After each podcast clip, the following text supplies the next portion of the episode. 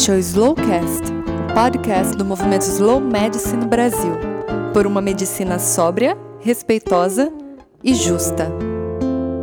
Olá, pessoal! Sejam mais uma vez bem-vindos e bem-vindas ao Slowcast, o podcast do movimento Slow Medicine Brasil. Aqui quem fala é Ana Coradazzi, médico oncologista, e eu venho hoje aqui para a gente construir junto uma conversa muito bacana sobre medicina de família e comunidade essa área da medicina que vem sendo cada vez mais comentada e inserida na formação dos nossos médicos, né? E que tem tudo a ver com a filosofia slow medicine. E para me ajudar nessa empreitada, eu não podia ter alguém melhor do que esse cara que a gente trouxe para a mesa hoje, né, Ana? Ah, mas não podia mesmo, né, Ana? Eu também estou muito feliz com a presença dele aqui com a gente hoje. Aqui quem está falando é Ana Maio, sou jornalista, recém morando em São Paulo, capital. E, e, a gente está aqui hoje com o Regis Vieira, gente, nosso amigo querido e participante ativo do movimento Slow Medicine. Regis, eu não vou nem dizer que você é bem-vindo aqui porque você já é da casa, né? Eu vou pedir para você mesmo se apresentar para os ouvintes do Slowcast. Meninas, duas anos, quem diria, hein? Olha, eu tô feliz demais de estar aqui com vocês. É, para eu me apresentar, eu vou começar com o título mais importante. Eu sou de Aiuruoca sul de Minas. Terra linda. Deixa eu falar uma coisa. Eu sou médico de família e comunidade. Eu fiz mestrado também em ensino na saúde na UF e atualmente sou doutorando em saúde baseada em evidências. E preceptor da residência de medicina de família e comunidade no Albert Einstein, também preceptor da graduação de medicina do Albert Einstein. Já trabalhei também como preceptor da residência em Petrópolis de medicina de família e comunidade.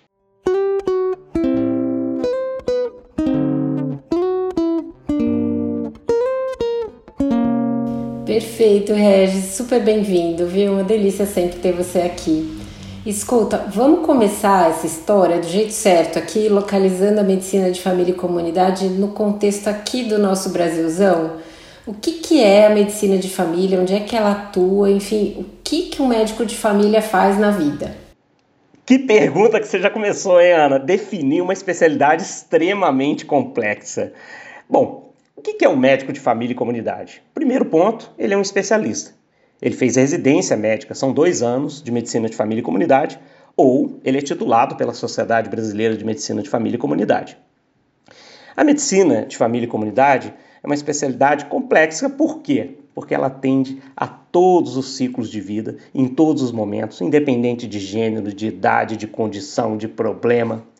Ele é um especialista nas condições mais prevalentes o médico de família e comunidade, é, para as pessoas entenderem, né, os nossos ouvintes que não são médicos, ele é um especialista em reconhecer os problemas daquele espaço físico em que se insere as pessoas, na cultura daquelas pessoas, nos valores daquelas pessoas. E a partir daquele problema identificado ou as condições mais prevalentes, ele vai intervir de forma apropriada. O médico de família e comunidade tem na sua maleta, na sua ferramenta, a saúde baseada em evidências, a, o conhecimento sobre essas condições mais prevalentes, mas também, quando provocado por condições específicas de algumas regiões, ele é capaz de atender esses problemas, estudando essa realidade, entendendo aquele contexto e propondo soluções. São os nossos diagnósticos situacionais. Então, resumir a medicina de família e comunidade em poucos segundos e minutos é muito difícil, mas, sobretudo, fica claro que é um especialista de cuidar das pessoas. Então, para dar um exemplo, para quem está nos ouvindo, quando a gente entra na casa de uma família, quando a família permite né, que nós entremos e, e cuidemos de todos, você observa o que? A gente cuida de todos os ciclos de vida. Da criança que está ali inserida, da mãe, do pai, da pessoa idosa. Então não há distinção de idade, de condição, de doença. Nós cuidamos de todos nas condições mais prevalentes. E o médico de família e comunidade está inserido né, numa rede, numa rede que necessita de referência contra referência com especialistas locais. Ele está inserido num sistema que trabalha em equipe. Né? Um médico de família um especialista que trabalha muito fortemente com a sua equipe, equipe de cuidado, com várias especialidades, no que a gente conhece como campo de saúde, mas com seus núcleos específicos das várias especialidades que conversam. E aqui eu cito os mais comuns que as pessoas conhecem das unidades de atenção primária do Brasil. Então nós trabalhamos com o núcleo da enfermagem, em conjunto com o núcleo dos agentes comunitários de saúde, junto com o núcleo de conhecimento do NASCE, das núcleos de apoio à saúde da família, com psicólogo, psiquiatra, fisioterapeuta, fonoaudiólogo, terapeuta ocupacional. Então é um trabalho em conjunto para tentar, né, que é muito difícil, mas acolher a todas, todos os ciclos de vida. Muito, muito interessante, Regis. É, eu imaginava que era mais ou menos isso, mas você trouxe uma resposta muito mais completa. Obrigada. E é interessante a gente notar né, que, apesar de ter uma importância tão óbvia, um médico de família, tanto na saúde individual das pessoas quanto nas questões de saúde pública, a medicina de família não tinha quase nenhum espaço real até pouco tempo, certo? É, como é que a gente, como é que ela vem sendo inserida na nossa realidade hoje, Regis? Bom, hoje o médico de família está em todos os cenários. Né? O médico de família hoje de comunidade ele está nos centros urbanos, nas áreas rurais, indígenas, quilombolas, há colegas em regiões ribeirinhas, equipe de atenção primária à saúde capilarizada por todo esse país. Hoje, o médico de família e comunidade está dentro das faculdades. A partir da reforma curricular de 2014, sobretudo, é, Ana, ficou muito é, claro que a atenção primária, sobretudo porque é estratégica no nosso país, né, com o Sistema Único de Saúde, deveria ser privilegiada na formação dos profissionais.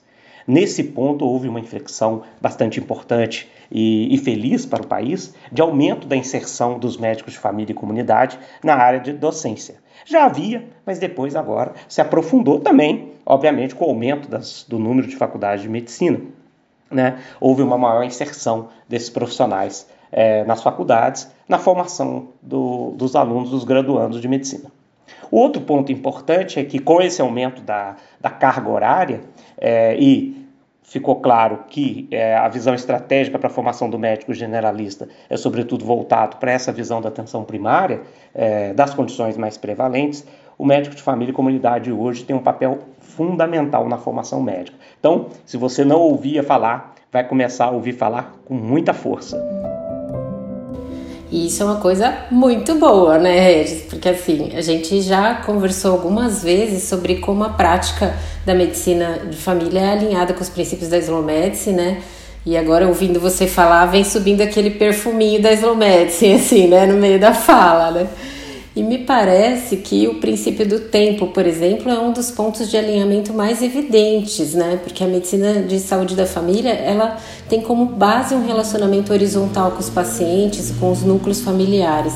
Eu queria que você falasse um pouquinho sobre isso, desse uns exemplos práticos para o pessoal entender isso melhor, pode ser? Sim, Ana, claro. O tempo em sua dimensão mais ampla, que é um dos pontos mais interessantes de se debater. Sempre que nós falamos do tempo, vem uma imagem caricatural de uma consulta longa, né, duas horas ali. E na verdade todo mundo sabe aqui que não é bem assim, né? Nas unidades básicas de São Paulo mesmo, há, metas a serem atingidas, né, discutíveis, inclusive, mas o tempo é em média 15 minutos por consulta. Mas aqui o médico slow e o médico de família e comunidade se encontram no entendimento de que o tempo é o tempo adequado, individualizado, o tempo apropriado. Por exemplo, ele ganha uma dimensão do cuidado centrado na pessoa quando nós atendemos um atendimento de urgência ou emergência na atenção primária. Você precisa de uma resposta rápida, uma resposta assertiva, que soluciona o problema. Então, o tempo vai ser curto. Outras vezes, muitas vezes, na verdade, né, que é uma condição bem prevalente, como o sofrimento mental, são consultas que requerem tempo. Né? Tempo da escuta, demandas ocultas, questões de grande sofrimento. Então, como nós juntamos na nossa ferramenta a abordagem centrada na pessoa, a gente também é um grande gestor do tempo. Interessante, né, Regis, como esse tempo que a gente está falando está totalmente desconectado do relógio, né? Não é um tempo que ou 15 minutos, ou uma hora, ou 5 minutos, mas é um tempo voltado para a qualidade, né? É o que eu estou percebendo aqui. E eu acho que aqui a gente também está falando do princípio da individualização, né, Regis, que faz parte do, do movimento Slow. Por que, que o médico de família consegue enxergar não só as questões únicas de cada indivíduo, mas ele também conhece a realidade onde ele está inserido, as limitações que ele tem, as necessidades mais prioritárias? Eu acho que esse tipo de saber tem um valor enorme quando a gente se propõe a desenhar estratégias tanto de promoção de saúde para essa comunidade, como também de tratamento de doenças. Seria isso, Regis? Perfeito, Ana. É, o médico de família e comunidade, a gente sempre lembra né, que é o MFC, nós temos o C ali, né, da comunidade, que para mim é uma das maiores riquezas que nós temos, que é conhecer o espaço, entender a cultura, os valores, a história desse território físico vivo. Por exemplo, que nós cuidamos da atenção primária nas unidades básicas do Brasil. Eles são fundamentais para traçar, traçar cuidados justos, sóbrios e respeitosos. Como eu mencionei, o médico de família é um especialista nas condições mais prevalentes. Mas observe que cada espaço, cada comunidade possui um diagnóstico situacional. Então, o médico de família simplesmente copiar dados epidemiológicos é, gerais pode estar certo muitas vezes, mas o mais correto, né, o mais importante é conhecermos aquele território que nós estamos inseridos, realizar os diagnósticos situacionais locais e traçar condutas específicas. Então, a comunidade, né, o C do nosso MFC, é uma das virtudes da medicina de família.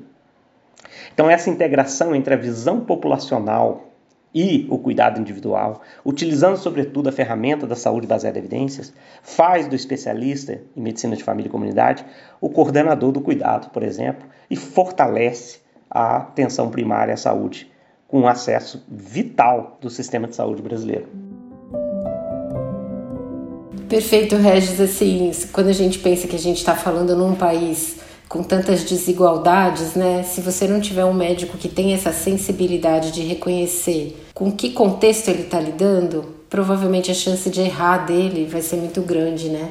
Então acho que esse olhar do médico e família em comunidade ele ganha ainda uma uma importância maior quando a gente está falando numa situação como a do nosso Brasil, né? Acho que uma outra questão que me parece bem importante é que na visão da slow medicine, o médico ele não é visto só como um agente atuante na saúde das pessoas, né? Mas ele também é visto como um educador, um profissional que tem a responsabilidade de informar, de explicar, de engajar as pessoas em estratégias relacionadas à saúde.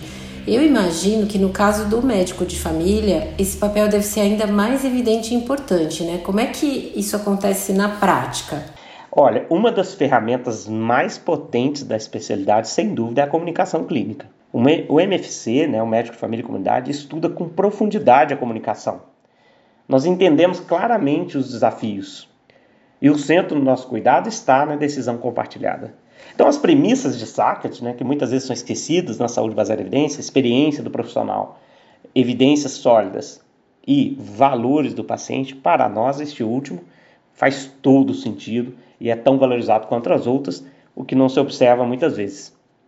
Então, na prática, ao cuidarmos das pessoas de forma integral, e a riqueza da longitudinalidade, ou seja, esse cuidado ao longo da vida toda, nos permitem conhecer as pessoas, seus medos, seus valores e aí sim realizarmos a educação em saúde de forma apropriada.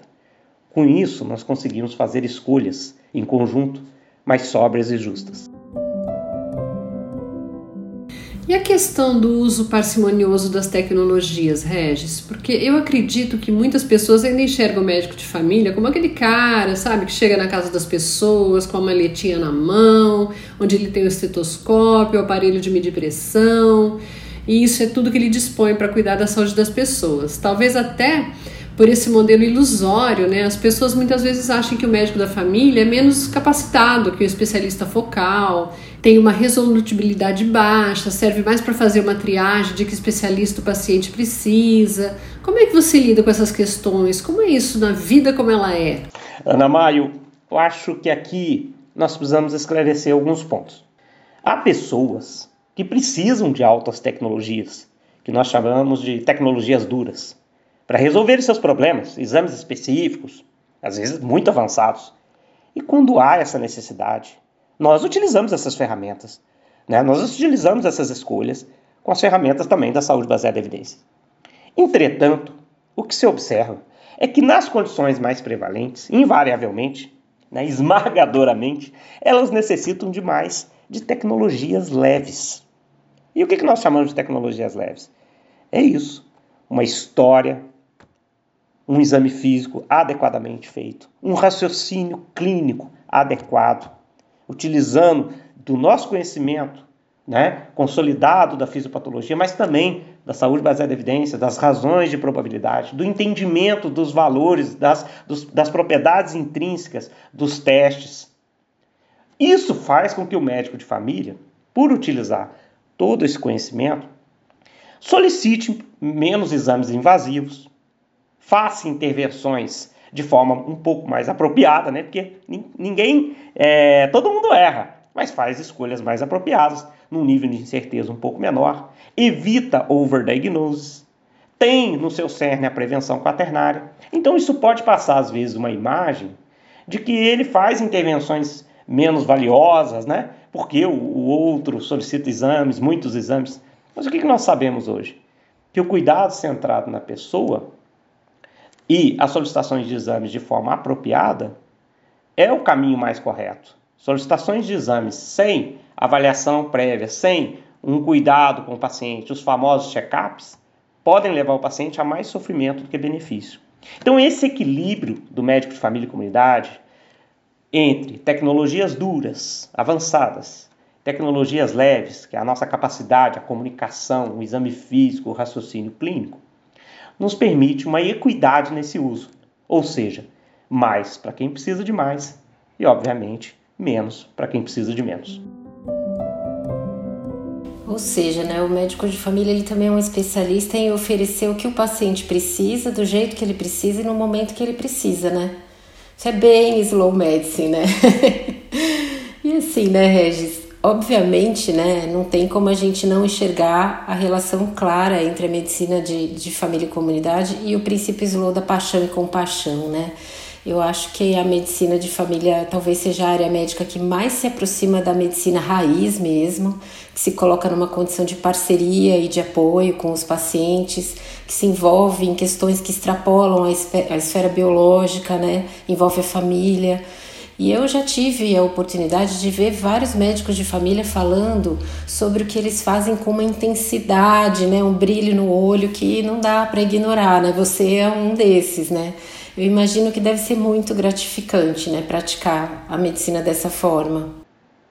Ana, talvez seja um dos principais motivos que levam os médicos à especialidade da medicina de família e comunidade. Os amigos com os quais convivo, residentes, colegas mais experientes, há uma unanimidade aí. O que, que se ouve? Eu gosto de estar com as pessoas. Eu amo a complexidade do ser humano. Eu amo poder ter o prazer de ouvir as pessoas e ajudá-las a diminuírem incerteza nas suas decisões. Mas, às vezes, a gente não consegue, mas só de acolher e ter esse respeito que o paciente tem, né, ao deixar, né, ao permitir nos contar a sua vida, dividir conosco as suas angústias, isso já nos impacta, isso já nos traz grande, grande alegria e grande prazer em exercer a medicina. Então é uma generosidade do outro né, ao nos contar suas mazelas, suas alegrias, e nós devolvemos o nosso conhecimento, a nossa expertise para diminuir a incerteza nas suas decisões, sobretudo das condições mais prevalentes. Nesse entendimento da complexidade do ser humano e não da sua redução ao mecanicismo, é que se insere a nossa atuação, sem dúvida. Olha o brilho no olho aí, gente! tá aí, ó. Muito bom, Regis. Regis, sem palavras para te agradecer pela presença aqui hoje. Foi fantástico. Olha, ouvir você é sempre uma grande alegria. Eu adoro. Deixa a gente com a alma feliz, sabia? Vou dormir mais feliz hoje. Muito, muito, muito obrigada pela sua presença, que a gente possa se encontrar muitas vezes por aqui, agora que eu estou em São Paulo, você também mora aqui, né? Se a gente se cruza por aí. Obrigada, Regis. Obrigado, Anas. Eu vou dizer uma coisa para vocês. Esse podcast foi o que eu fiquei mais ansioso e nervoso, sabiam? Porque falar da especialidade tão complexa e reduzi-la a poucos minutos é difícil. Mas o que eu espero ter passado? A paixão pela medicina de família e comunidade, a beleza em que ela se insere, né? mas também a certeza de que é uma especialidade médica que precisa ser valorizada no nosso país, tem sido. Hoje o médico de família está inserido em todos os cenários, inclusive né, com muita força no setor privado. E, sobretudo, termino a minha fala convidando os nossos graduandos que estejam escutando a vir conosco, venha fazer residência em medicina de família e comunidade, venha melhorar a saúde das pessoas. Venha cuidar das pessoas. E obrigado a Slow Medicine mais uma vez pela oportunidade de poder falar um pouquinho sobre essa especialidade linda. Regis, se a sua intenção era deixar todo mundo encantado com a medicina de, saúde, de família e comunidade, acho que você cumpriu o papel. Check, tá tudo em, tudo em ordem. Regis, muito obrigada. Ana, muito obrigada. Acho que a gente tem um episódio bem bonito aqui hoje, né? Deu tudo certo. E eu queria aproveitar para convidar todo mundo que está ouvindo aqui no Slowcast a, visitar mais da Slow Medicine nas nossas redes sociais. A gente tem um site bem bacana que tem muito material, slowmedicine.com.br. A gente está no Twitter, no Facebook, no Instagram, tem um grupo no Telegram. A gente tem todas as, as nossas redes, os caminhos para elas aqui na descrição do episódio, vocês ficam à vontade. E daqui 15 dias tem episódio novo. Espero que vocês estejam lá para curtir tanto quanto a gente. Até mais, pessoal!